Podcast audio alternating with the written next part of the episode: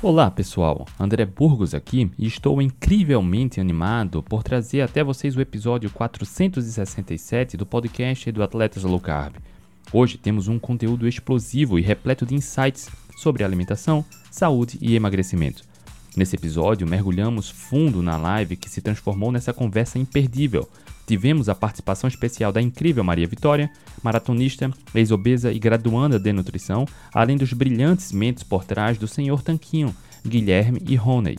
Imaginem uma conversa que desvenda mitos, revela verdades e oferece dicas práticas para transformar a sua relação com a alimentação e a busca por uma vida mais saudável. É exatamente isso que vocês encontrarão neste episódio. Este episódio é uma verdadeira fonte de inspiração, motivação e conhecimento que vai te fazer questionar muitas crenças que podem estar te impedindo de conquistar ou reconquistar a saúde que você tanto merece. Sem mais delongas, dê o play e venha conosco nessa jornada de conhecimento e transformação.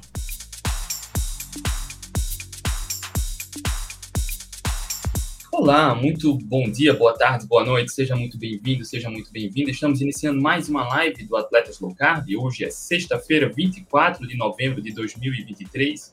Estamos recebendo aqui pela primeira vez dois convidados que têm um trabalho de muito, muito tempo fantástico chamado Senhor Tanquinho, que eles souberam agora, antes de iniciar a live, que o trabalho deles também influenciou e continua influenciando o nosso trabalho aqui. Então, desde já, muito feliz e eh, satisfeito por vocês terem aceitado o convite. Guilherme e Rony, obrigado por ter aceitado o convite. Sejam muito bem-vindos. É isso, muito obrigado pelo convite, André. Um prazer estar aqui. E vamos falar do que a gente gosta, né? De alimentação, saúde e o que mais você quiser que a gente conte. vamos bater esse papo. Guilherme, obrigado por ter aceitado o convite. Seja muito bem-vindo. Muito obrigado, André. A gente está bem feliz de estar aqui. Vamos lá falar do nosso assunto de hoje. Vocês estão que estão acompanhando aqui ao vivo agora, estão percebendo que a, a Maria Vitória está ausente. Ela está chegando já, tá? Mandou WhatsApp, está no trânsito. Em poucos minutos ela chega aqui, mandou WhatsApp agora que está entrando já. Vamos lá, vamos começar aqui. Guilherme Rony, o que eu tenho muita curiosidade de saber. Eu soube um pouco aqui antes de iniciar a live, vocês contarem para mim, mas vamos saber com mais detalhes aqui quando e como começou o trabalho de vocês, o Senhor Tanquinho, que é um dos maiores trabalhos que tem em língua portuguesa sobre comida de verdade, com muita evidência científica, tá? Para quem não conhece, deixo recomendado aqui que visitem no YouTube, no blog, tem um podcast também, né? Então, como começou o trabalho de vocês, em que ano, como foi isso? Boa noite. Boa noite, Mive. Olá, boa noite, Maria Vitória. Bem? Tudo bom? Beleza? Vamos lá, nossa história começou em 2013, mais precisamente a gente já se conhecia, né? A gente se conheceu na, na Polia, que a gente fez engenharia na USP, em São Paulo. E em 2013 o Gui foi fazer um intercâmbio na Holanda e eu lembro de antes dele ir para a Holanda, de sempre ele lutando com a balança, né? A gente levava lanchinhos e fazia lanches juntos ao longo do dia e a gente tinha essa iniciativa, né? Essa boa vontade, ele de emagrecer e eu lutava para ganhar peso na época. E foi quando ele foi para o intercâmbio lá na Holanda e a gente ficou aí um, um, período sem se ver constantemente, né? Que antes a gente se via todos os dias, praticamente. E depois ele foi para lá e eu via ele emagrecendo. Então acho que essa parte da história ele pode contar até melhor do que eu. Perfeito. Então, quando eu morava na Holanda, né, que eu comecei a buscar informações de emagrecimento em inglês também. Estava até contando antes de essa live começar que assim que eu cheguei lá, eu me vi com mais tempo nas mãos do que eu tinha antes, né? Eu e o Rony, a gente estudou engenharia, nós dois somos formados em engenharia pela USP, e a gente morava de um lado da cidade e estudava do outro. Então, perdia muito tempo no trânsito e tudo mais, e não dormia muito. E quando eu comecei a morar lá, é um estilo de vida diferente, né? Onde fazia as coisas de bicicleta e tinha um pouco mais de tempo livre, tinha um centro esportivo à disposição dos alunos da universidade lá. E comecei a fazer muita atividade física porque eu pensava que era o que faltava para emagrecer. Afinal de contas, eu já comia corretamente, pelo menos de acordo com o que as diretrizes nutricionais falavam que era o certo. Comer a cada poucas horas, muitos grãos integrais, evitar o sal, comer muita fruta com granola, e fazer sempre lanchinho, carregar um pãozinho com um peito de peru, com queijo branco junto, esse tipo de coisa. E quando eu comecei a morar lá, continuei com essa alimentação, comecei a fazer mais esporte. Estava até falando para o André que eu fazia muito a contragosto, porque eu não gostava das atividades. Eu fazia academia, porque parecia que era importante, fazer outra atividade todos os dias, treinava 10, 12, 14 vezes por semana, então fazia de tudo, natação, boxe, capoeira, yoga, é, futsal, e eu era ruim em tudo e não fazia nada com muito prazer. e eu emagreci até que rápido, uns 2, 3, 4 quilos, em questão de um mês, assim, nessa rotina, e depois minha perda de peso estagnou. Só que ela estagnou e eu continuei exausto, né? E esse foi chegando num limite, assim, para mim, de fazer duas horas de esporte por dia, sem resultado, sem prazer, tá com dores o tempo todo. Eu tava até contando que teve um dia muito fatídico em que eu tava voltando de um treino desses, foi um treino de boxe, no caso, eu tinha levado vários socos na cara naquele dia, estava cansado, pedalando de volta para casa, naquele frio, aquele vento gelado, com dor no corpo todo, nas coxas de pedalar, na cara de ter levado socos, falando, não, não tá dando, não, não tá certo, essa não pode ser a minha vida, né?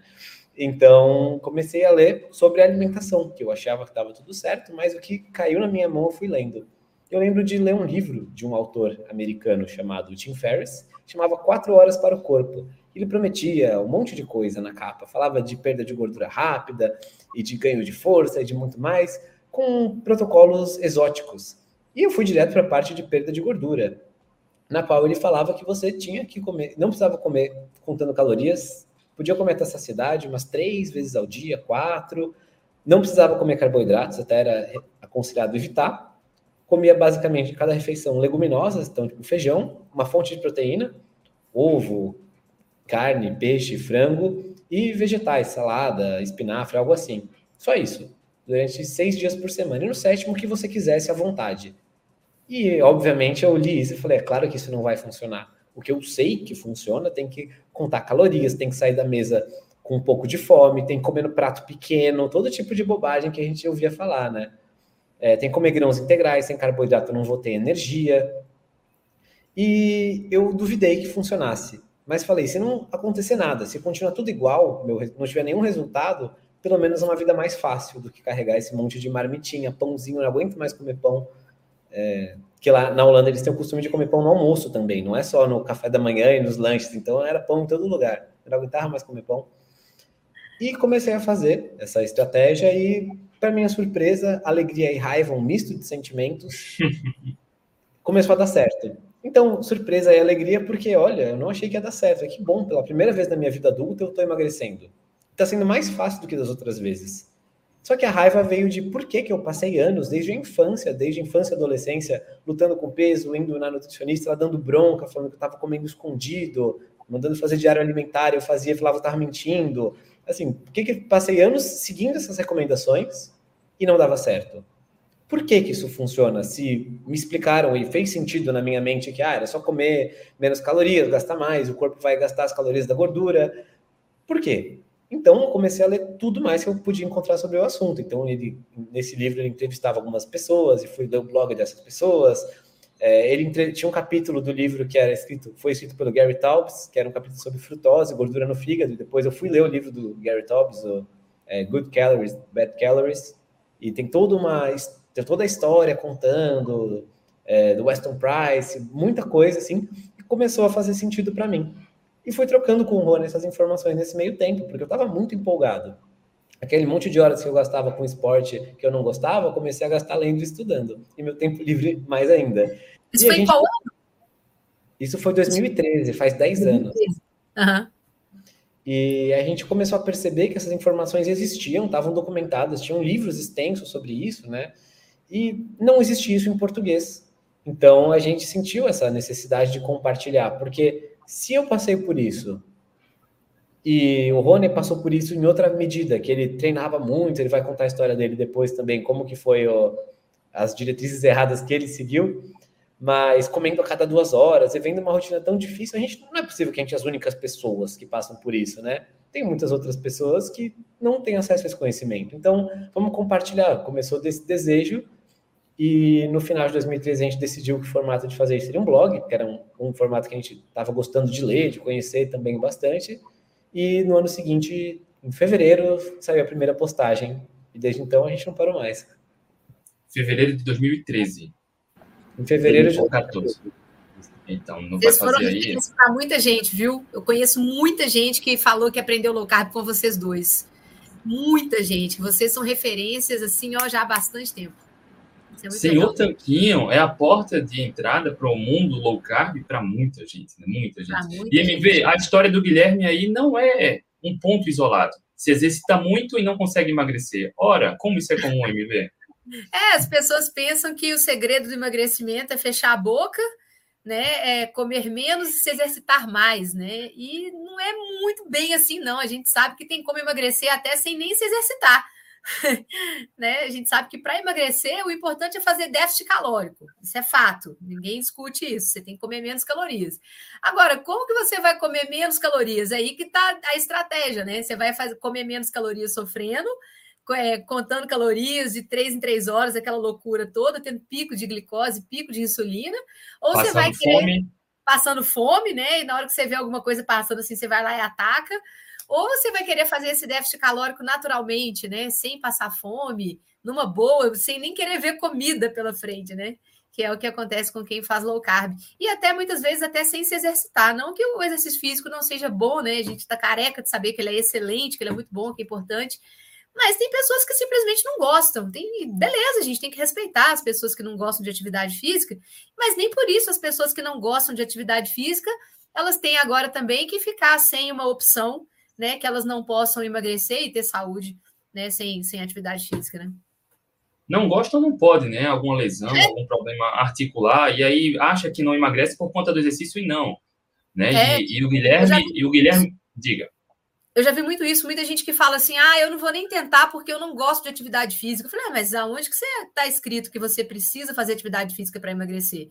Né? Então as pessoas colocam isso muitas vezes como uma barreira, né? Tipo, ah, eu não gosto de fazer atividade física, então também não vou fazer nada para emagrecer, nada para melhorar minha saúde, né?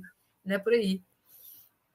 O Guilherme destravou emagrecimento só mudando a alimentação e parece que o Rony era diferente, né? Buscava hipertrofia, é isso? E tinha uma alimentação bem diferente. Exatamente. A gente sempre teve esse negócio de força de vontade tanto para sair da faculdade quanto para se alimentar, né? A gente ia bastante atrás disso, assim. Na época, eu lembro que eu uh, comecei a academia logo no primeiro ano que, da faculdade, e aí isso depois de dois ou três anos, né, que foi justamente 2013, mais ou menos dessa época, eu passei numa nutricionista, que eu falei, não, agora vai, vai ter que dar certo, uma nutricionista. E aí foi uma nutricionista que me recomendou, é, primeiro, fazer bioimpedância, né? Já começou por aí que você tinha que pagar por fora, não era coberto pelo plano. Mal sabia eu a roubada que estava entrando. Aí depois, eu recomendou comer a cada duas horas. Aí você tinha que comprar um determinado whey protein que vendia uma determinada farmácia que era só falar que foi ela que indicou, mas tinha que ser aquele whey protein, não podia ser outro. Nossa. E aí tinha que comer a cada duas horas e, e, e o importante era não ficar sem comer, podia ser até uma barrinha de chocolate. Então, é, nessa época eu andava, que nem o Gui falou, né, com diversos lanches, né, eu saía de casa, como ia ficar o dia inteiro fora e só ia almoçar na própria faculdade, então eu levava dois a três lanches para amanhã e mais um ou dois lanches para tarde até chegar em casa. Então era bastante fruta, barrinha, suco de caixinha, é, pão com é, é, peito de peru e margarina, esse tipo de coisa. E isso é assim, não era muito sustentável, porque tinha que ficar correndo atrás das marmitas.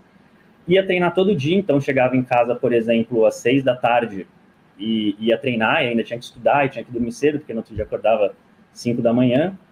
É, treinava cerca de uma hora e meia, mais ou menos, todos os dias, e seguia aquele protocolo, vai, todo mundo, muitas pessoas já passaram por isso.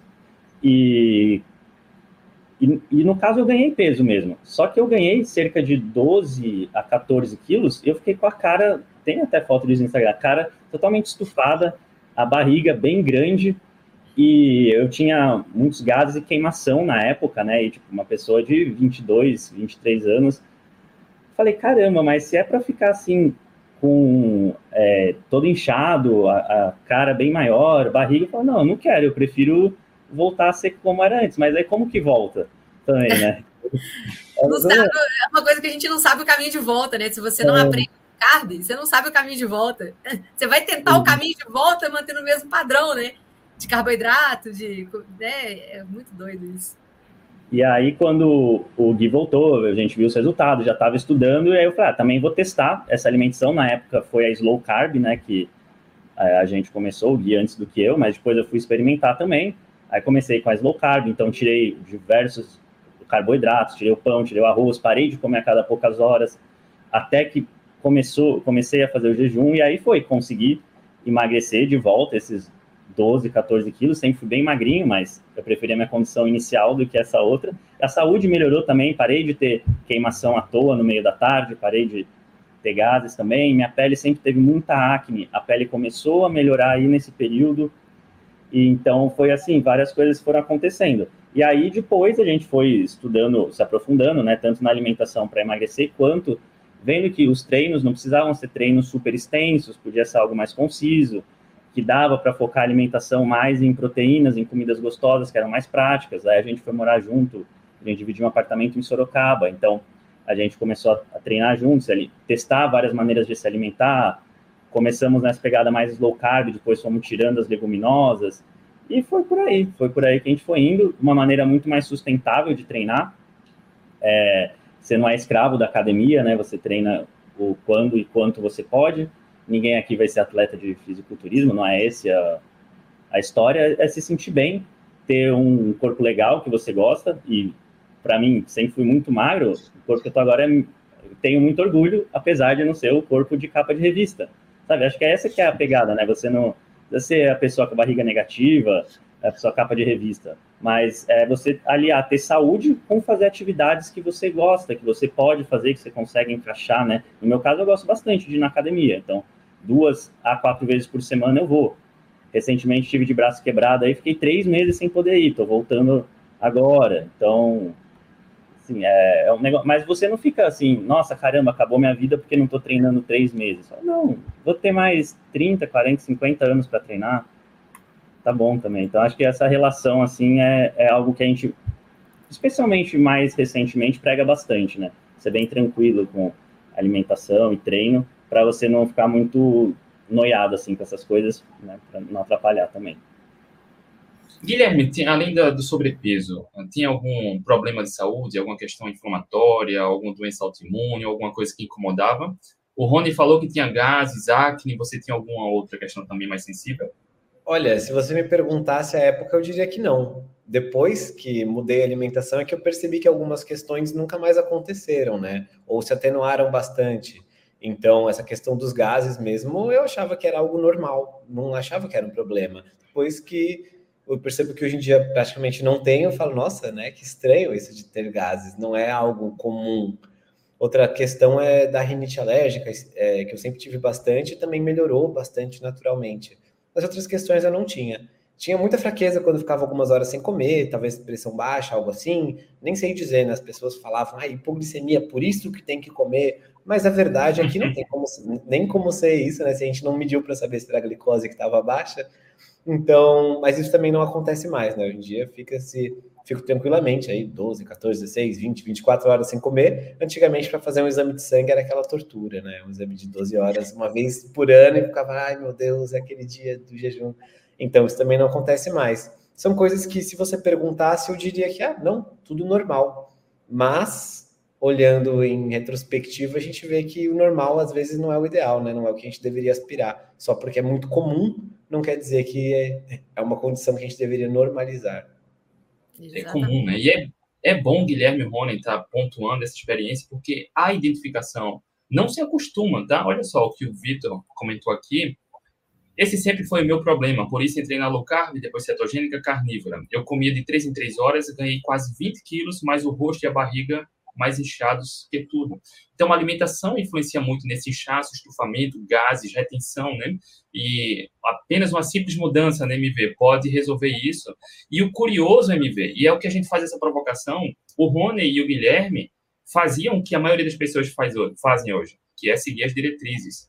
E parece Exato. que não funciona. Parece que não, pelo menos para boa parte das pessoas, né? É, é, é, aquele negócio, ser humano é um negócio muito engraçado. Tem, tem umas coisas malucas que funcionam para algumas pessoas e outras não. Tem gente que fuma a vida inteira e morre com 90 anos atropelado, né? E, sem, não tem câncer.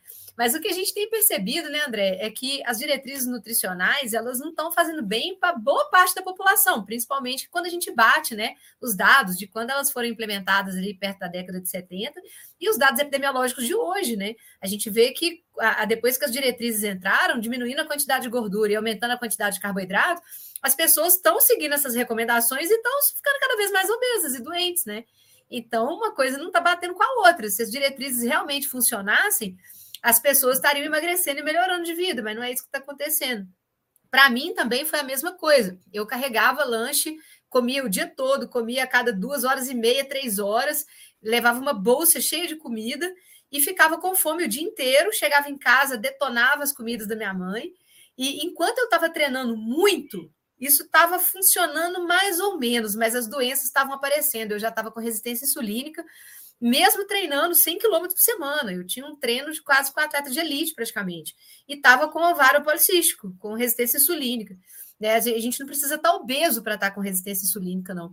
E daí foi só quando eu lesionei e eu não consegui mais treinar e tentei manter esse padrão, que era a mesma coisa que aconteceu com o Guilherme, né? A gente só sabe um caminho, a gente não sabe voltar. Então, o padrão que eu conhecia era fechar a boca, comer pouco, contar caloria, mas nada, absolutamente nada a respeito de carboidratos. Carboidrato é a principal fonte de energia, né? Quem quer está louco tirar carboidrato, como assim?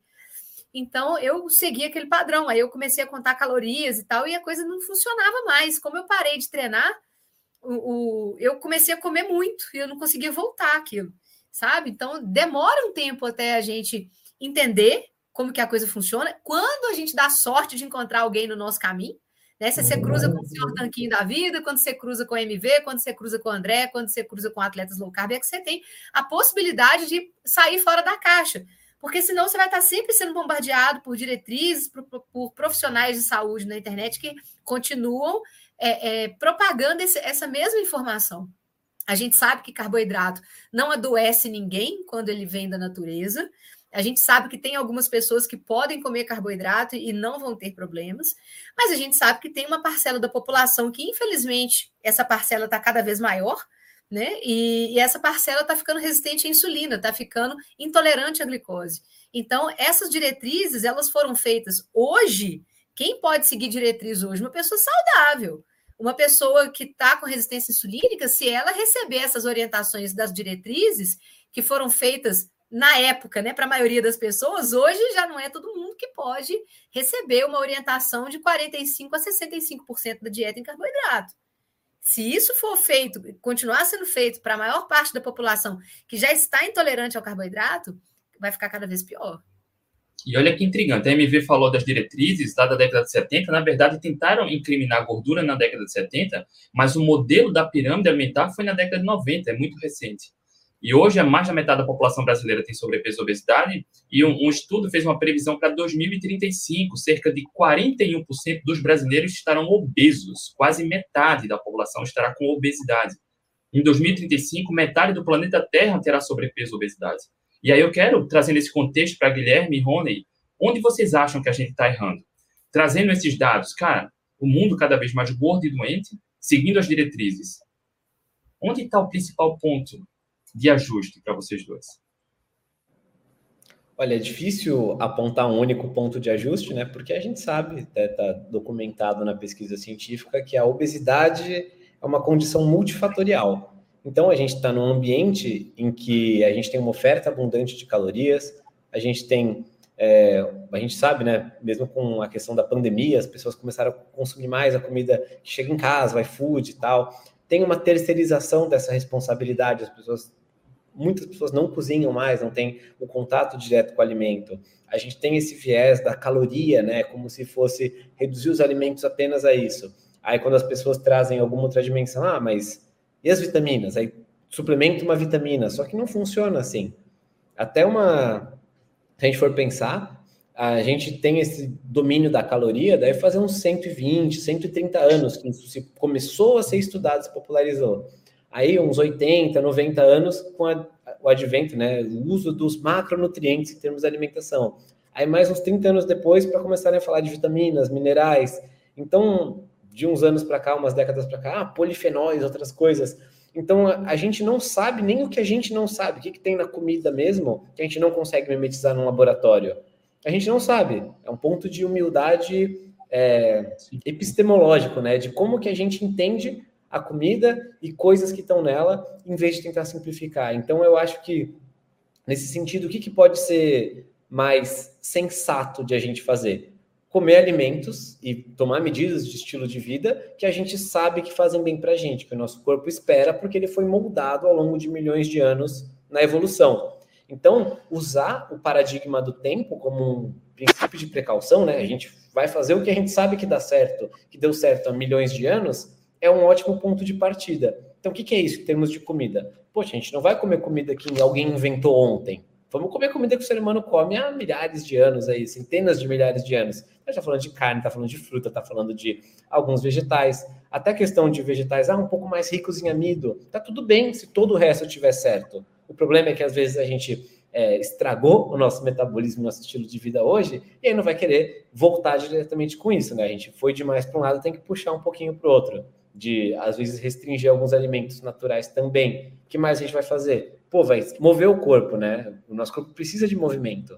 Uma frase que eu aprendi é, com um cara chamado Baster é que esporte dói, mas a falta de esporte mata. Então, porque você se privar de fazer atividade física, de qualquer tipo de movimento, né, que quer que seja, vai ser ruim para você, vai ter consequências. Ele tem muitos impactos positivos na saúde. É só que não ajuda muito a emagrecer, mas a gente não faz isso só para emagrecer, né?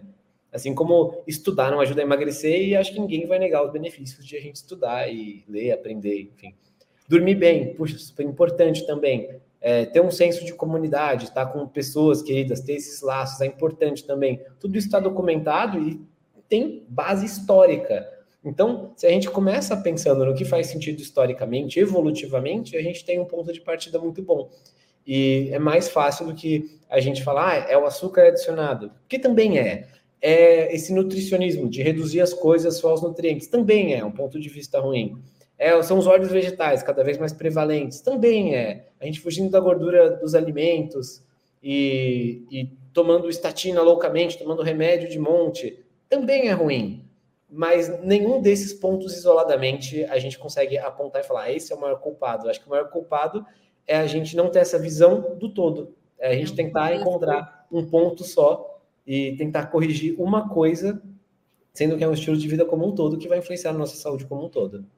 Exatamente, é um contexto, né, cara? É um contexto todo. E, e tem muitas coisas hoje, sociais, ambientais, é, coisas que levam as pessoas a ficarem muito ansiosas. Esse nível de ansiedade que a gente vive hoje, antigamente não existia. Então as pessoas acabam querendo compensar a ansiedade com comida. Antigamente as pessoas não, não tinham nem ansiedade e nem a comida que que, que batia a ansiedade, entendeu? Não tinha essas coisas super palatáveis que tem hoje. Então, hoje a gente tem todo um contexto que tudo leva para esse lado obeso, para esse lado de, de coisa ruim. É, é, difícil, a gente tem que entender todo um contexto. Não é ficar só batendo na comida, né? É, é um negócio bem complexo mesmo. Você tem que trabalhar a pessoa de, de, de uma forma muito interdisciplinar. Né? Não adianta falar, ah, é só a comida. Tá, mas não é só a comida. Você tem um ambiente, você tem pessoas, você tem televisão, você tem computador, celular, coisas que os nossos bisavós não tinham, né? Então, realmente, é, não é uma, uma tarefa fácil, não. O doutor Bomeni, ele fala algo que é bem interessante, né? Que a gente come o ser humano por dois motivos. Um é pela fome e outro é pela vontade. E aí, a má alimentação tem uma forte influência na vontade, no desejo de comer. A questão da ansiedade, quando você busca conforto na comida, no doce, numerosos estudos controlados mostram isso, que a ansiedade acalma, depois ela volta pior, volta pior. E a qualidade da alimentação no controle de distúrbios comportamentais e emocionais também é muito forte eu concordo 100% com o que o Guilherme falou, não é só alimentação, seria até arrogância falar que é só alimentação, é o todo, mas o papel da alimentação é tão forte nisso, né? Quando você não tem uma boa gestão emocional, não tem, não tem uma boa relação com a alimentação, as coisas podem começar a desandar. E é muito subestimado isso. Certo dia, Guilherme, eu estava numa, numa aula da pós-graduação e o professor falou de forma arrogante. Eu faço qualquer pessoa emagrecer comendo 500 calorias de brigadeiro por dia. Olha só, um professor na universidade, numa pós-graduação e aí você vê o nível que está, e a maioria pensa assim, falando exatamente o que o Guilherme falou, cara, não é calorias. A qualidade é muito mais importante, né, Guilherme? Sim, e puxa vida, né? Vou até é, fazer uma provocação de que se ele é professor da pós-graduação e faz qualquer um emagrecer comendo 500 calorias por dia. Não precisa ser professor da pós-graduação para fazer alguém 500 emagrecer. 500 calorias por dia de brigadeiro, né? É, mas de pode comer de que for. Mas para comer 500 calorias de brigadeiro por dia, você não precisa ser um professor da pós-graduação. Você vai deixar a pessoa com fome, tranca ela numa não, jaula. Se fosse colocar. minha mãe, se fosse minha mãe, ele ia falar assim: você acha isso bonito? Não. Por acaso você acha isso bonito, minha filha? A questão não é fazer alguém passar fome por um tempo, emagrecer por um tempo e depois voltar a engordar, né? Porque senão fica muito fácil. Não precisa ser professor de pós-graduação, pode ser um, uma pessoa humilde, sem nenhum estudo, tranca alguém numa sala e fala: tá, vou te dar pouca comida, e você vai ficar com fome e vai emagrecer. Isso é feito, né? Foi feito historicamente, infelizmente, até em questão de guerras e muito mais. O que a gente está falando é de ter um estilo de vida sustentável que as pessoas falam: olha, mesmo nesse ambiente, nesse mundo, com tanta escolha de comida gostosa, eu consigo fazer escolhas em que eu estou feliz e continuo, emagreço e mantenho esse resultado para o resto da vida. Essa é a arte, né? Essa é a beleza. Como é que a gente combina ciência, comportamento, adesão à estratégia, mentalidade, é, psicologia humana, é, e a, ainda a adequação a cada pessoa, a cada realidade, gostos e preferências pessoais, limitações, restrições, para fazer uma estratégia que é sensata e que segue-se para a vida inteira. Porque realmente fazer alguém passar fome e depois a pessoa seguir por um tempo e emagrecer é muito fácil. É igual um princípio que a gente estava falando outro dia, né, Rony? A gente falou lá no nosso Instagram, arroba Senhor Tanquinho, a gente fez um post lá, já falando de treinamento físico, e falando que Muita gente tem a visão errada no treinamento, né? Treinar na academia e tudo mais. Ah, hoje o treino foi bom porque eu saí cansado. E tem uma frase de um treinador que fala: qualquer idiota consegue deixar outro idiota cansado, né? Um idiota porque não sabe programar uma progressão, não tem um, uma intenção no treinamento, e outro porque simplesmente comprou essa ideia. E nessa mesma tônica, qualquer idiota consegue deixar outro idiota com fome. Mas ir para emagrecer sem fome, de uma maneira sustentável. Aí vai um pouco além de só contar calorias, né? Exatamente. Tem okay, treino. Reinaldo, de... Diga aí. Diga para esse professor que eu consigo fazer qualquer pessoa emagrecer comendo churrasco. Churrasco. É, é esse que é o né? Emagrecer comendo brigadeiro é uma coisa, emagrecer comendo churrasco é outra coisa. E, engraçado, né? Tem treino de corrida que o treino bom é aquele que você não sai cansado. Tem treino que se eu sair cansada desse treino, eu vou falar assim, ih, fiz coisa errada. A gente tem que ver toda a progressão, né? Todo o ciclo de treinamento que está envolvido. Tem treino que realmente você tem que entregar tudo. Agora, tem treino que você tem que ir regenerativo, por exemplo. Meu treino de hoje foi um treino de 40 minutos, rodagem leve. Se eu saísse, se eu saísse quebrada do treino de hoje, eu ia estragar meu treino de domingo. Então, hoje eu tive que fazer de leve para domingo, sim, eu conseguir fazer um treino bom, vai ser uma, uma volta na lagoa aqui de 18 quilômetros. Então, tem treino que você tem que entregar tudo, tem treino que você tem que descansar no treino. É esse que é o segredo, cara. É a periodização. Trazendo o contexto da atividade física que o Guilherme falou, eu queria saber sobre mitos.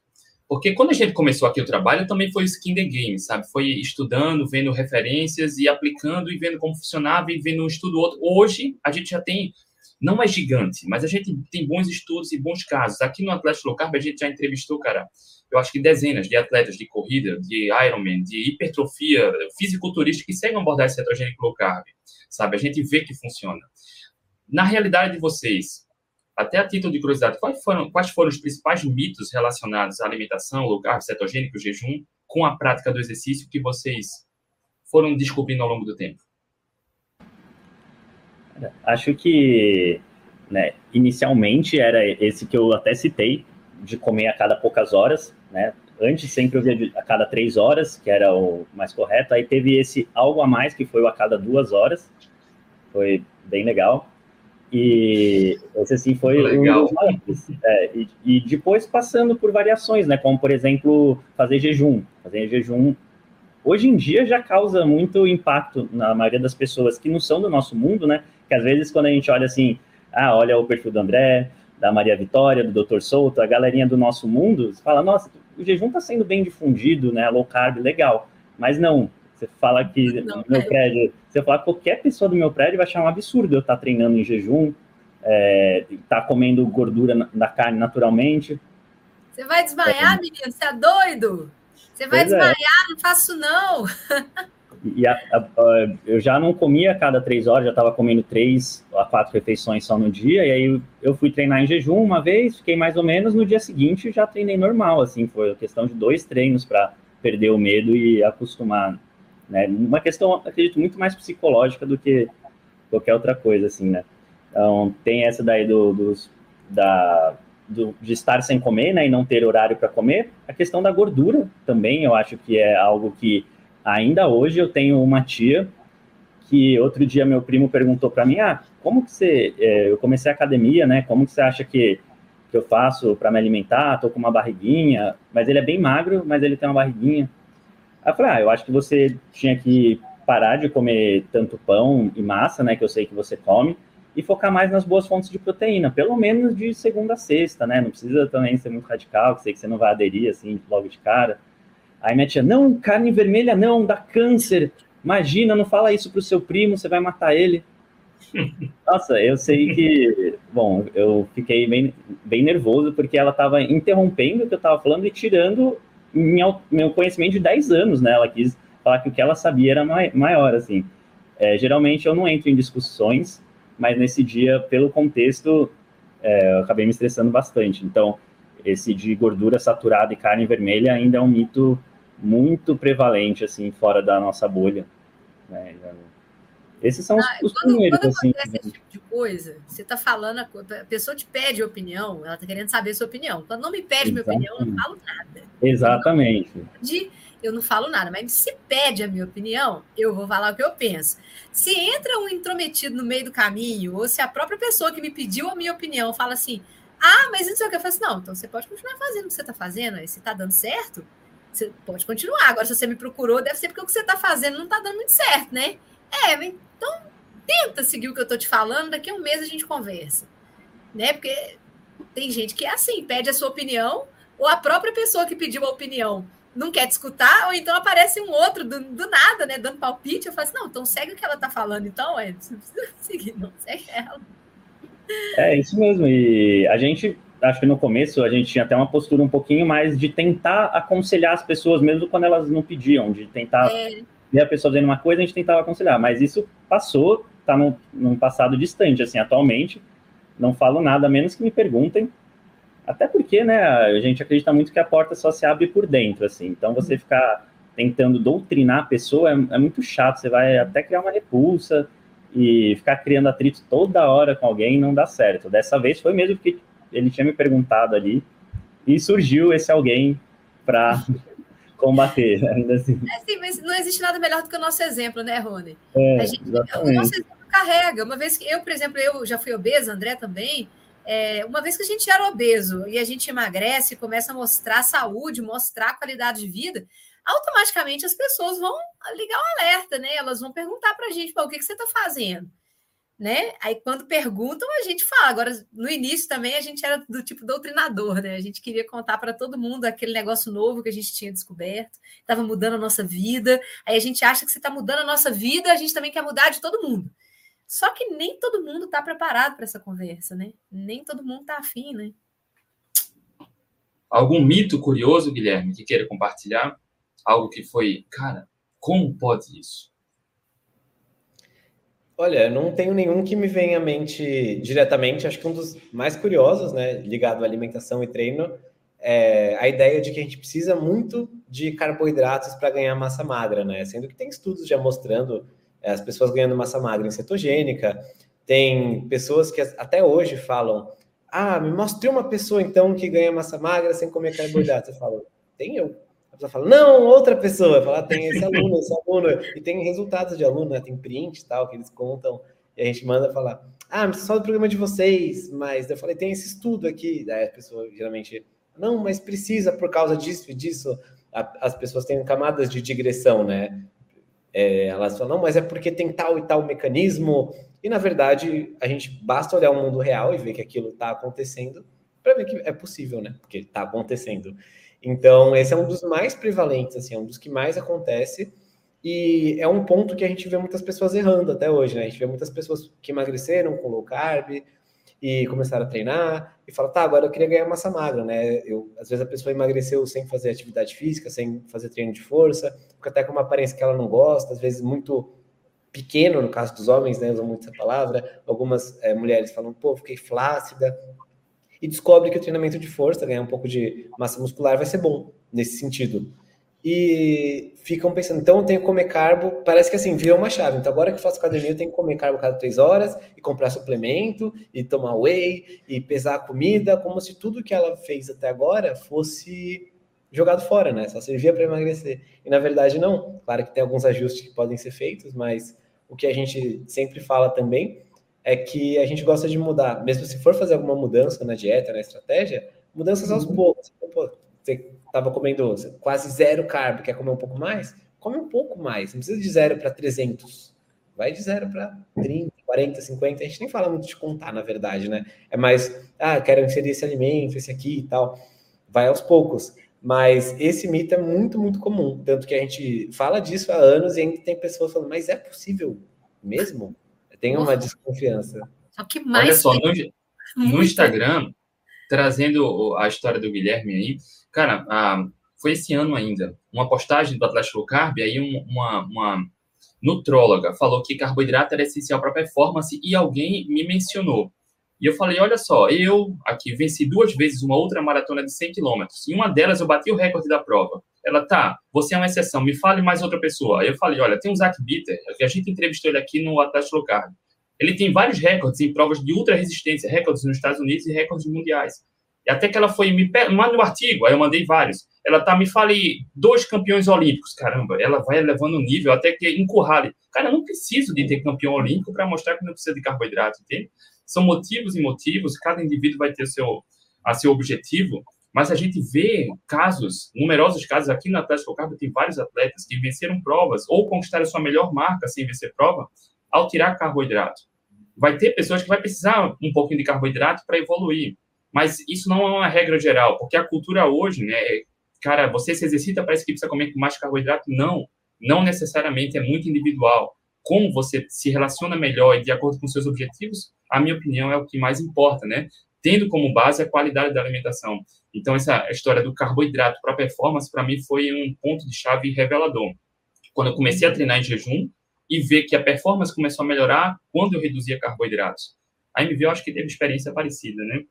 Mesma coisa, eu, mas eu estava com resistência insulínica já naquela época, né? Quando eu descobri low carb, eu estava treinando muito, aí eu lesionei, comecei a engordar, foi aí que eu descobri low carb, e daí eu comecei a, a melhorar primeiro a minha pubalgia, né? Melhorei muito a minha lesão. Aí eu comecei a treinar em low carb e tal, me apaixonei, aquela coisa toda. E, e é aquilo que a gente sempre fala, né? A, a gente não precisa de carboidrato para fazer nenhuma atividade física, tá? É, da, da, da, mesma forma, a gente também não precisa zerar carboidrato e a gente também não precisa comer igual as diretrizes mandam. E também depende muito de quem, cara. É uma pessoa que está obesa, está com sobrepeso, está diabético, não faz sentido nenhum. Hoje o negócio é o seguinte: se o cara aparece num consultório de nutrição, se ele fala que ele está praticando atividade física, parece que o profissional de saúde ele tampa os olhos para quem está sentado na frente dele e só pensa em diretriz. Bom, se tem atividade física, tem que ser de 45% a 65% de carboidratos, preferência perto de 60% a 65%. Parece que ele não olha para o cara para ver que o cara já está cheio de energia nele próprio, que tem que gastar a energia que está ali estocada nele. Entendeu? Você vai socar mais carboidrato no cara? Não faz sentido. É um, é um atleta de elite? É um cara que quer bater um recorde mundial? Né? Quantos, quantos atletas de elite vão pintar num consultório de nutrição? Raros um ou outro. Tem nutricionista que nunca atendeu um atleta de elite na vida, só atende amador. Entende? E tem atletas de elite e atletas de elite. Tem um atleta de elite nível Brasil e tem atleta de elite nível mundial. Entendeu? Então, assim, é, um atleta de elite muitas vezes não precisa tirar carboidrato. Se você já limpar a alimentação do cara, se você já mandar ele parar de comer farinha de trigo e açúcar, já está ótimo. Isso já é low carb, inclusive, na maioria das vezes. Se você tira grãos e cereais, a quantidade de carboidratos já despenca, já fica bem abaixo das diretrizes. Para você atender as diretrizes, você tem que comer grãos e cereais para poder atender as diretrizes. Você tem que botar produto ultraprocessado. No mínimo farinha você tem que pôr, senão você não atende as diretrizes. Olha só que legal, né? Então, só de você limpar a alimentação da pessoa já está low carb, ponto. Aí você vai ter só que analisar. Pô, o cara está com sobrepeso? diabético, hipertenso, ou não, é um cara magro, tá beleza, ele só quer melhorar o tempo dele na corrida, tá, tira o produto industrializado, mas o cara continua comendo um carboidratozinho ali, tá ótimo. Entende? E as pessoas nem isso elas consideram. Os profissionais de saúde hoje acham se você não comer pelo menos 45% de carboidrato na dieta, e é muito difícil comer 45% de carboidrato na dieta, tá? É muito difícil. Eu tô colocando. comida de verdade, né? Comida de verdade é muito difícil. Eu tô voltando agora com carboidrato aos poucos, tô comendo um pouquinho de carbo. Cara, é muito difícil você colocar 45% de carbo na dieta comendo batata e banana. É muito difícil. Tem, tem que botar um mundo de batata e banana na sua dieta para você conseguir chegar nisso, sabe? É, então, assim, eu vejo que isso é até uma, uma coisa irresponsável por parte dos profissionais de saúde. Como é que eles nunca pararam para pensar e falar assim, cara, para eu botar 45%, que é o mínimo, para eu colocar 45% de carboidrato na dieta de um paciente, eu tenho, que, eu tenho que mandar ele comer um produto ultraprocessado. Na maioria das vezes. Com arroz, dá para chegar, dá para chegar com arroz. Arroz, feijão, dá para chegar. Mas é muito difícil. Tem, será que o pessoal não raciocina que para atender as diretrizes você tem que mandar o paciente comer um negócio que veio da indústria? Sabe? As pessoas não... Guilherme, Guilherme Rony, como é a relação de vocês com o jejum? Olha, a nossa relação eu diria que é bem tranquila com o jejum. É uma relação assim, eu faço o jejum se adaptar à minha rotina. Então, eu não tomo café da manhã, porque eu acho mais prático isso. Não tenho fome de manhã, até por estar acostumado com o jejum também, né? uma via de mão dupla aí, um pouquinho. Então não tenho fome de manhã. Aí eu vou almoçar quando eu termino o trabalho, quando eu acho que é hora de encerrar minha manhã. Geralmente eu encerro a manhã treinando e após o treino eu almoço. Às vezes quando não tem treino, também é bom que eu estico um pouco mais amanhã. Aí se tem muito trabalho, por exemplo, às vezes eu vou almoçar um pouco mais tarde, se está muito corrido.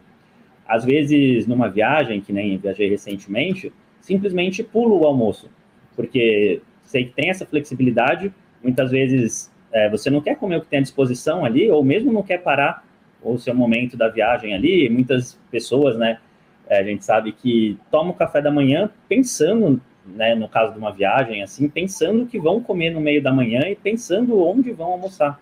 E acho que é bom você ter esse controle né, emocional e saber que você não vai passar mal, saber que você não vai ficar de mau humor. Pelo contrário, né, eu acho que dependendo do momento ali do jejum, um pouquinho mais esticado, você fica até mais bem-humorado, eu percebo isso em mim. Se passa do meu horário de comer uma, duas horas, tá ficando mais assim atento, eufórico mesmo. E então é mais ou menos assim, eu faço o jejum se adaptar à situação do dia. E aí à noite também é, janto mais ou menos por volta das 8 horas, dependendo de como está o trabalho, dependendo da atividade ali do dia. Eu diria que 80%, 90% dos dias eu almoço entre 14 e 15 e janto por volta das 20, 20 e 30. Sem ficar contando no relógio assim. Acho que isso é bem tranquilo. Eventualmente, tomo café da manhã, é muito raro, mas às vezes acontece, às vezes tomo café da manhã para o almoço, às vezes pulo o almoço, café da manhã e só janto, assim, mas varia bem. Acho que a gente já teve fases de ser, eu já tive fase de ser um pouquinho mais estrito com o jejum, é, querer fazer 18 horas todos os dias, mas hoje estou bem mais tranquilo com relação a isso também. Para mim, a rotina é um pouco diferente, mas a relação com o jejum, de fazer e se adaptar com a vida, é muito igual. Então, geralmente eu acordo de manhã, talvez umas 8 horas por aí, almoço por volta do, e fico trabalhando pela manhã, almoço por volta do meio-dia, nos dias que eu treino, umas três a quatro vezes por semana, eu treino umas entre 4 e 5 da tarde, eu começo o treino, né? Saio de casa para treinar. E depois do treino, umas seis e meia, sete da noite, eu janto normalmente.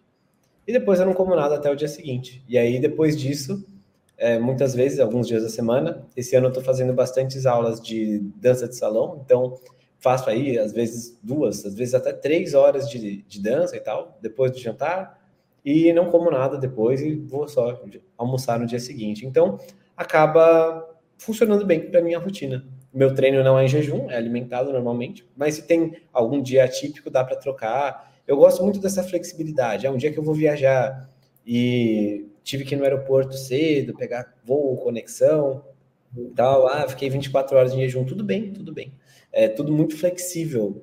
Então, isso é uma coisa que eu acho muito poderoso também, é o que o Rony falou. a gente não fica se matando para fechar um certo número de horas nem nada assim. A gente usa isso para ter flexibilidade, para ter adesão no nosso dia a dia. E é assim que a gente ensina nossos alunos também, né? Justamente para. Ah, eu não fiz 16 horas hoje, fiz só 14. Pô, mas tá muito bom. Pensa que às vezes três meses atrás você não conseguia ficar oito sem comer, né? Então a gente celebra essas, essas pequenas vitórias e também aprende como que a gente faz para a pessoa ter uma vida boa. Na prática, o nosso objetivo nos nossos cursos, treinamentos, né, com, com o pessoal que a gente acompanha mais de perto também, é que a pessoa quase não lembre da gente. Ela vai comer às vezes duas vezes ao dia, vai lembrar da gente nesse momento, falar, olha, como assim tal, é muito prático, é gostoso. Ela lembra, ela percebe mais isso, né? Esse trabalho quando ela lembra do passado, ela compara né? Fala, nossa, antigamente eu tinha meu trabalho, fazia não sei quantas panelas, porque tinha que fazer arroz, tinha que fazer feijão, tinha que fazer macarrão, e, e tal coisa não podia cozinhar com óleo, né?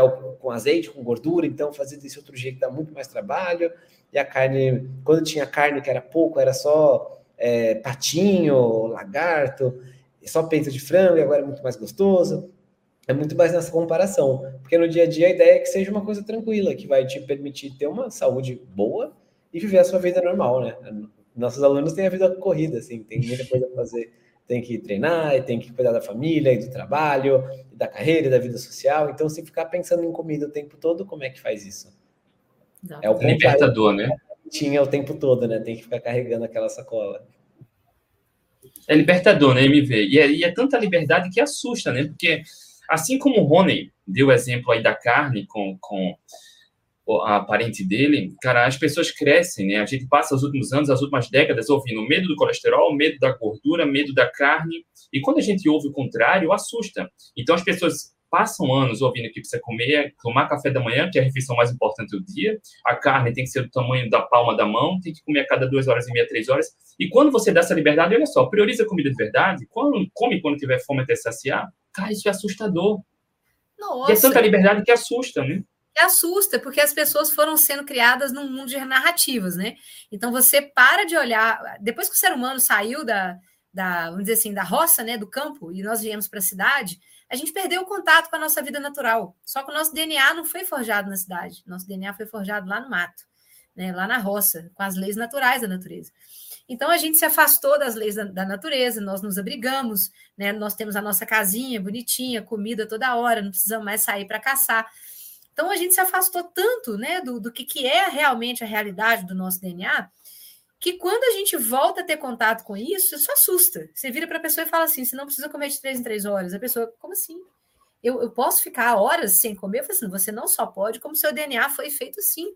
Nós fomos forjados a ter, às vezes, uma refeição por dia, e olhe lá, quando conseguia né? Então, o excesso de alimentação que a gente teve ao longo dos anos, essa virada que a gente teve na alimentação humana, né, de, de, de, deixar de comer mais proteínas e gorduras e passar a comer mais carboidratos como a principal fonte energética, isso, na minha opinião, foi um tiro no pé, né? Porque a gente sabe que as calorias não são todas iguais. Então, quando a gente aumenta um macronutriente que não fez tanta parte assim, né, do nosso desenvolvimento, apesar do carboidrato estar tá na natureza, ele não estava de forma refinada, ele não estava concentrado, misturado com açúcar em pequenas porções e óleo vegetal refinado.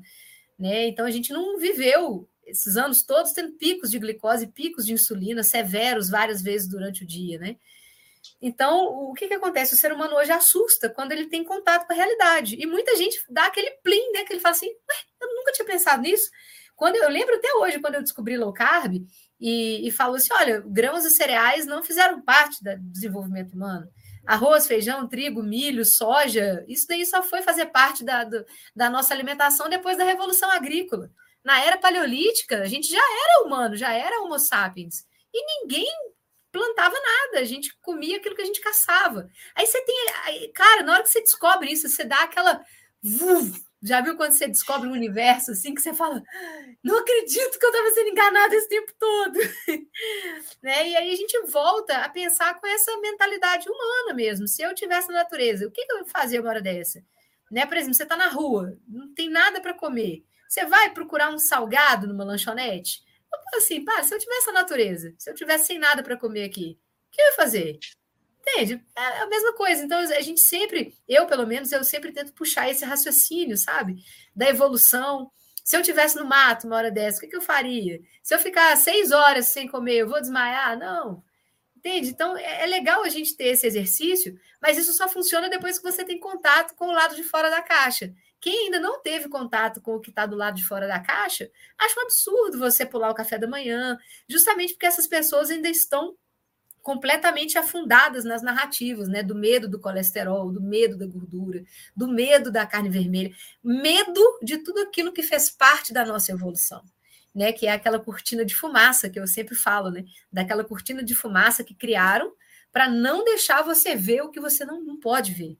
Né? Porque se você vê aquele outro lado, você vai se libertar, vai parar de gastar remédio, vai parar de, de adoecer, não vai, né, sabe, vai parar de gastar com exame, procedimento, consulta médica, né? A gente sabe todo o universo que está em volta disso. Então, essa cortina de fumaça é que faz as pessoas falarem essas coisas, né? Cuidado com a carne, cuidado com a gordura, sendo que não tem nada a ver.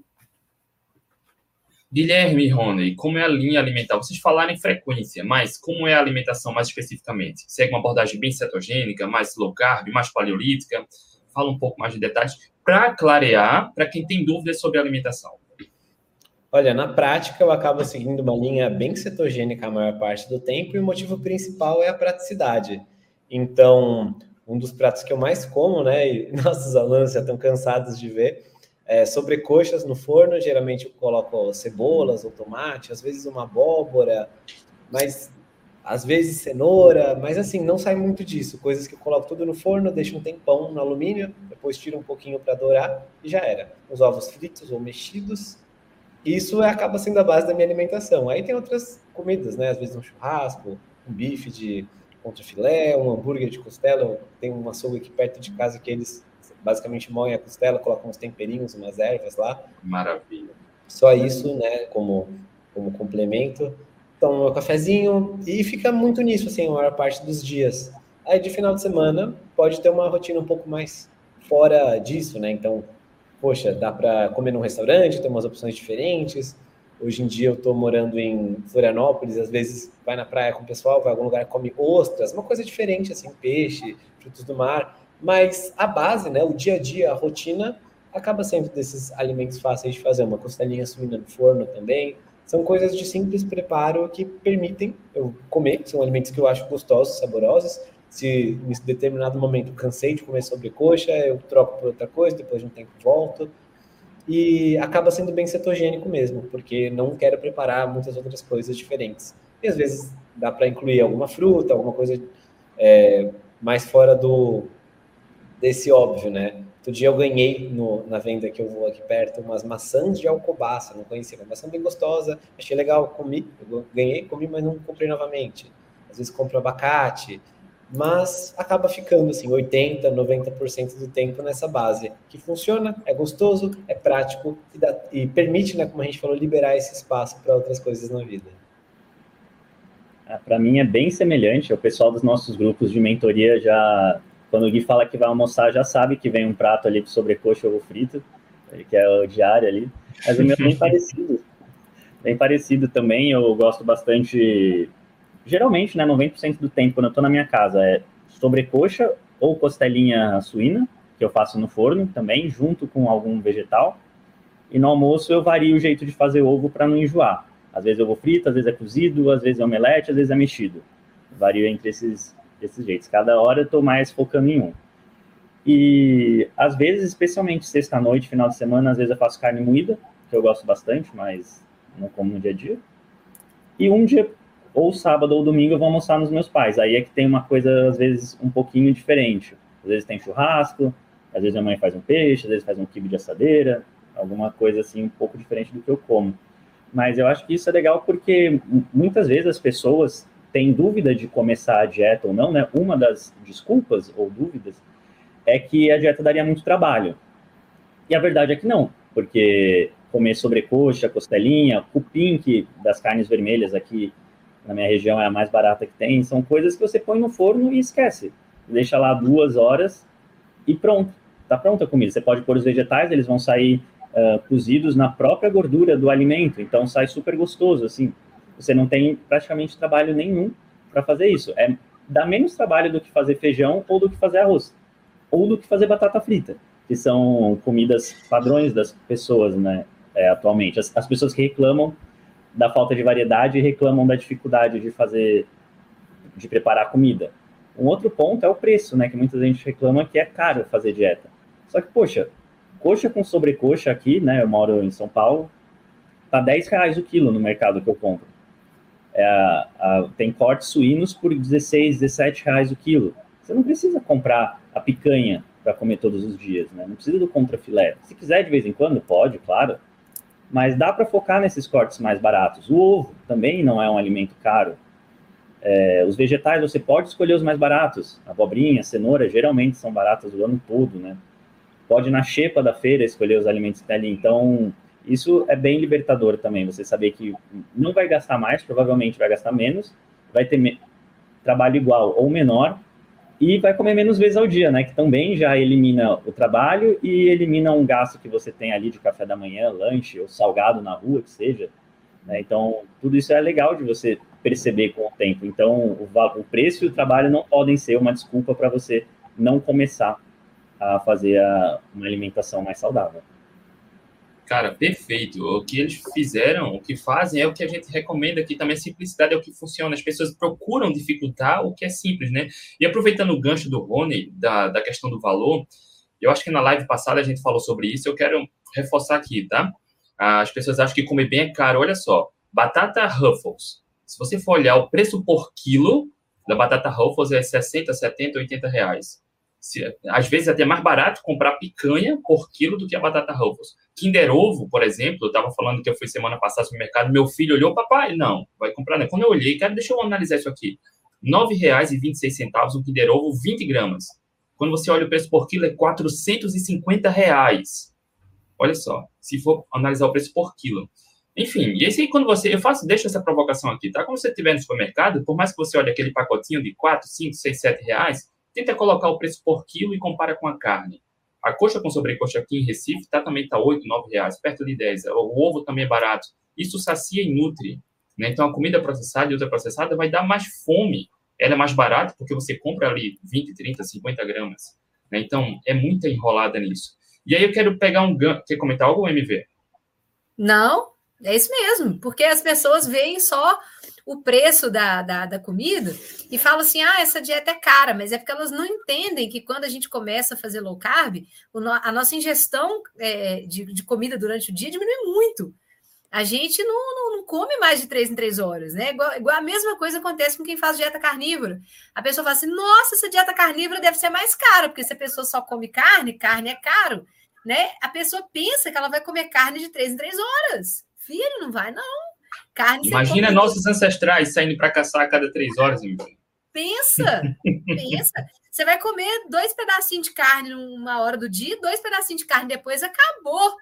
Você vai gastar, tipo, cinco vezes menos do que você gasta atualmente. A gente gasta muito menos. Isso não estou falando nem da conta do remédio, né? Os remédios que você vai deixar de, de tomar, né? Isso aí isso é outra conta que entra. Estou falando só da comida. A ingestão calórica diminui muito. A gente para de gastar dinheiro com Ruffles, com Kinder Ovo, batatinha, bilisquete. Não tem isso mais. A gente não quer nem ver comida na frente quando a gente começa no low carb, né? A gente come, faz uma refeição boa, passa várias horas sem nem, nem lembrar que existe comida. Você vai trabalhar, vai fazer outra coisa. Quando você lembra de comer de novo, já está à noite. Você faz duas refeições por dia e acabou. E não, não gasta mais essa quantidade de dinheiro que a gente gastava antes. Olha só, eu vi né, nesse mesmo dia, eu estava no supermercado, eu tirei uma foto, até postei no Instagram. Um pote de Nutella, se não me engano, 650 gramas, era 51 reais. 650 gramas de Nutella. E quando você vai olhar a lista de ingredientes, começa com gordura vegetal e açúcar. É 80, 90%. Então é uma pasta de açúcar com gordura vegetal e um pouquinho de cacau e, enfim. Cara, isso é... Enfim.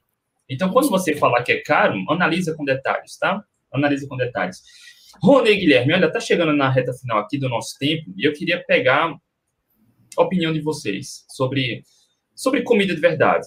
Independente se é low carb, cetogênica, paleolítica, o que vocês destacam de benefício? Porque a low carb cetogênica vem se popularizando muito, principalmente por conta do emagrecimento, porque é a dor das pessoas. As pessoas querem emagrecer, é o que dói. Mas paralelo a isso, elas começam a ter muitos benefícios. É, é inerente, todo mundo vai ter benefícios. Tirando o emagrecimento, o que vocês destacam de benefícios em melhorar a alimentação, em comer mais comida de verdade? Que vocês vêm percebendo nesse tempo, que vocês percebem mais, tanto da evidência científica quanto no mundo real. O que é que vocês querem destacar? Olha, o que dá para trazer, né? A gente já pincelou um pouquinho do que aconteceu com a gente, né? Que foi a questão da melhora dos sintomas de queimação, de gases, de acne, e todos esses são coisas que a gente verifica nos nossos alunos também e outras pessoas que praticam, né? Muito, especialmente questão do, dos gases ou do estufamento, mesmo estomacal, é, da acne também bastante, é, a questão do cabelo e, e das unhas muitas alunas, especialmente, né, prestam mais atenção nisso, relatam melhora quando faz a alimentação da, da forma correta, né? Que às vezes a pessoa muda de, a dieta, começa a comer super pouquinho e relata a queda do cabelo. Aí você vai ver de perto, fala, puxa, mas você não está comendo nada de caloria e vai culpar a dieta, né? É, uma outra questão é da, da rinite, e de alergias em geral, né, que tendem a diminuir, mas é, a rinite é, é, bem claro. Acho que o, o Gui tem, tem bastante rinite, né? Eu tinha um pouco, mas também já sumiu. Nunca mais tive casos, episódios. E, poxa, acho que esses seriam os primeiros que me vêm à cabeça, assim. Além de uma regulação da fome, né, que eu acho que é interessante também, que tem isso das pessoas começarem a fazer dieta e perceberem que não tem aquela, elas vêm com medo, né? O que, que eu vou comer de lanche? O que, que eu posso comer de lanche? Isso, aquilo, aquilo. Uhum. Mas com o passar do tempo já percebem que não precisam comer com tanta frequência assim, não tem mais aquela fome de antes, né? Às vezes elas tem gente que consegue fazer uma refeição e acha estranho, tá certo só fazer uma refeição, não sinto fome. Mandar a pessoa comer, falar, filho, você tem que comer, mas eu não aguento comer mais. Mas você está comendo duas vezes por dia, você precisa comer mais, olha só. Tem hora que a gente tem que pedir para a pessoa comer, cara. É difícil. Depois que a pessoa já está um tempo fazendo restrição calórica demais, é, é difícil. Acho que a disposição e o sono também são coisas que afetam. Então, assim, né? Basicamente, como o nosso corpo atua todo em sinergia, né? Quando a gente melhora uma coisa que claramente a gente está fazendo atrapalhar todo o restante do corpo, muitas coisas tendem a se ajustar de forma natural quando a gente para de atrapalhar o nosso corpo, né? A gente para de encher ele de comidas ruins que ele não está programado para receber. Então, é meio que a via negativa, né? A gente para de dar um monte de porcaria e ele, magicamente, ou não tão magicamente assim, começa a se ajustar de diversas maneiras, né? Refletindo aí, falei, gastrointestinal, pele, cabelo, disposição, sono e, e muitas outras maneiras. É, eu não sei se tenho muito mais o que acrescentar, não. Acho que o Rony abrangeu bastantes pontos. E o que acontece, que eu percebo, é que se eu tenho dias em que faço exceção por alguns dias seguidos, né? Pode acontecer numa viagem, algum momento fora da rotina, o corpo sente, né? Então, eu sinto a disposição diferente, até a cognição parece que fica um pouco mais lenta, fica menos disposto. Então, acho que se acostumar com esse estado de vida e pensar só, ah, essa é a vida normal. Quando que, no contraste, né, com quando eu não fazia isso, ou quando saio da dieta, assim, percebo, é a vida normal, é a vida com disposição, é a vida em que você tem domínio da sua fome, em que você tá com um humor mais estável também, que você sente mais energia, mais vontade de fazer atividade física, de, de fazer as coisas, de viver no mundo, agir é, clareza mental e tudo mais fica muito evidente. A pele também, né? A última vez que eu fiz uma exceção, apareceu umas três, quatro espinhas no meu rosto. e eu não lembrava a última vez que eu tinha tido espinhas antes disso. Então, é, acontece mesmo assim. É um contraste, o nosso corpo reage às informações, aos estímulos, ao que a gente dá para ele. Então, se a gente der sempre, né, ou pelo menos a grande maior parte do tempo, estímulos e ferramentas boas, matérias-primas boas para ele poder é, viver, ele vai performar melhor. E se a gente também alimenta ele com um monte de tranqueira, não dá para esperar muita coisa, né? MV, quer destacar algo? Ah, isso mesmo, André. Prestar atenção na qualidade do que a gente come, né? Não precisa ficar com medo dos carboidratos. Eu vejo pessoas hoje que as pessoas estão com medo de comer carboidrato. Falo, gente, não é assim, calma. Muitas vezes a pessoa não tem nem tolerância à glicose, nem resistência insulínica, a pessoa está com muito medo de comer qualquer carboidrato. Não é assim né? A gente não precisa chegar nesse nível, sabe, patológico, não, tá? A gente tem que entender para quem que ele é bom, para quem que ele faz mal, né? E, e sempre evitar produto industrializado, ultraprocessado. Isso a gente já sabe que não faz bem para ninguém. Né, ultraprocessado nem para quem é magro, nem para quem é obeso, nem para quem é atleta, para quem não é. Isso a gente realmente tem que evitar. Mas o carboidrato que vem das plantas, né, o carboidrato que vem dos alimentos naturais, ele não adoece. Agora, a gente sabe que pessoas que já têm resistência insulínica é bom evitar, né, porque senão a pessoa pode não, não resolver o problema dela, né? E, e ter essa, essa questão do, do do equilíbrio, né, que todo mundo fala, ah, você tem que ter uma dieta equilibrada, né? E não é bem assim, não é essa questão de equilíbrio igual todo mundo fala, porque quando eles falam em equilíbrio, eles estão falando que você pode comer de tudo. Pode comer de tudo um pouco, isso é um problema, isso é um erro, porque a gente sabe que tem coisas que não foram feitas para você comer de jeito nenhum, nem pouco. Se você comer pouco, elas vão fazer você querer comer mais, né? Então, sempre priorizar a comida de verdade, sempre, sempre, sempre. É, e se abrir alguma exceção, volta logo, volta rápido, volta rápido e, e, não é uma exceção que vai destruir tudo que você fez. Né? Mantenha-se sempre 99% do tempo no caminho, que está ótimo. Rapaziada, olha, deu nosso tempo, tá? E só para compartilhar também, quando eu melhorei a alimentação, ah, os Guilherme e Rony conheceram né, esse movimento da comida de verdade, seu impacto positivo, lá em 2013. Eu tive contato em 2015. E meu primeiro contato foi com os primeiros contatos, né, no Brasil foi com o Dr. Souto, o Senhor Tanquinho, também conheci blogs, né, mundo afora, mas era raro, né, era bem difícil encontrar material em português. E quando eu decidi cair de cabeça, em 2015, o que sumiu? Asma, nenhuma crise de asma desde 2015, sem rinite, sinusite também, sem gripe, sem alergia.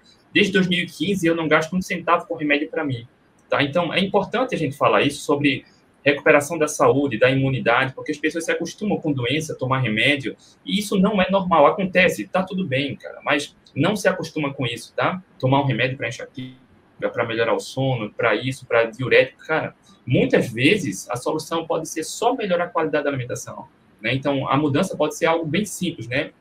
Guilherme Rony. Então, o trabalho deles também aqui vale muito a pena, fica aqui a recomendação, tá? Porque o trabalho deles foi também a porta de entrada, a influência para o material que a gente traz aqui para vocês. E fica essa, essa, essa frase aqui, tá? Esse conteúdo para encorajar vocês a não se acostumar com a doença, trazer como base também a qualidade da alimentação. É importante isso, né? Independente de ser muito carboidrato de raiz e frutas ou pouco, é individual, é importante cada um entender a sua relação com a alimentação.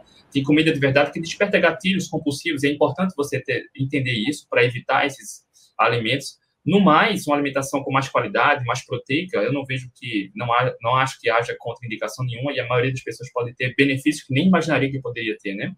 Querem complementar algo? Rony, é por Guilherme, é por aí mesmo, é, no sentido de que não é para normalizar a doença, né? É, recentemente a gente respondeu uma, uma caixinha de perguntas lá no Instagram que deu alguma polêmica. E a pessoa perguntou se a cetogênica fazia, causava a morte, algo assim. E eu falei, eu, eu mencionei né, que a morte é a única constante que a gente tem, até onde a gente sabe, na, na vida de todos os seres humanos. Mas se você faz uma alimentação correta, né, e não só cetogênica, no sentido de restringir carboidratos, mas com tudo isso que a gente falou aqui, baseando na comida de verdade, é, os carboidratos não são necessariamente vilões, mas também não são os heróis da alimentação, né, não são necessários para todo mundo o tempo todo, e com atividade física, com sono regular e com senso de comunidade, você vai viver não só mais, tendencialmente, mas também melhor. Então, já que todo mundo está aqui nessa vida e tem essa vida para a gente aproveitar, para a gente viver, por que não fazer isso direito, né? Por que não se cuidar? Por que não pensar, puxa, eu estou é, cuidando agora? Às vezes tem um pouquinho de hábitos que dá um pouquinho de trabalho para adotar, talvez começar a atividade física se eu não faço nenhuma, talvez cozinhar a comida da semana é um pouco diferente das coisas que eu estou acostumado, né? Se eu estou migrando de alimentação agora. Mas talvez essa uma, duas horinhas aí por semana que está tendo de desconforto vai me permitir viver mais 10, 20 anos a mais. E não só viver a mais, mas viver melhor os anos que eu tenho, começando agora. Porque se você já melhora da rinite, já melhora do refluxo, já melhora a sua pele, seu cabelo, é, já melhora a sua disposição, seu ânimo para fazer as coisas, ainda perde uns quilinhos a mais, se sente bem, por que não, né? Por que não se dar essa chance? Então é isso que eu gostaria de deixar como mensagem final, né? Falando de todos esses benefícios tal, é muito bacana estudar e saber a teoria e tudo mais, mas o mais legal é viver isso na prática, né? Todo mundo aqui tem uma vida e acredito que gosta de vivê-la, vai gostar mais ainda se tiver mais saúde, dá para aproveitar melhor. Certeza. Guilherme, Rony e MV, show de bola. Obrigado, MV. A duplinha é fera, né? Nossa, os caras são ótimos. Desde quando eu comecei na low carb, eu sempre estava assim: não, você pode fazer receita, desde que seja receita do senhor Tanquinho. Você tem que seguir, você não pega a receita de outro site, não. Você tem que seguir receita do senhor Tanquinho. Falei, tá bom. Ali não tem cilada, né? Não tem são armadilha. Referências, são referências, com certeza. E é um, é um, lugar, um caminho de informação segura, né? Então, sempre que alguém me pergunta, assim, o pessoal da, da, minha mentoria também, eles me perguntam, né? Ah, e essa receita aqui, eu posso fazer? Aí na hora que eu olho lá, senhor Tanquinho, eu falo, pode. Eu nem leio, não, eu já falo, pode. Uhum. Os caras são bons. Guilherme Roney, obrigado. Valeu. Legal, gente. Muito obrigado, obrigado pelo convite. Gente, muito legal. É isso aí, adoramos o papo, muito legal. Obrigado pelo convite, pelas palavras. Foi super legal estar aqui com vocês trocando essa ideia. Tamo junto. MV, valeu, show de bola. Boa noite, rapaziada. Beijo no coração. Tchau, tchau e até a próxima. Boa noite, tchau, gente. Tchau. tchau.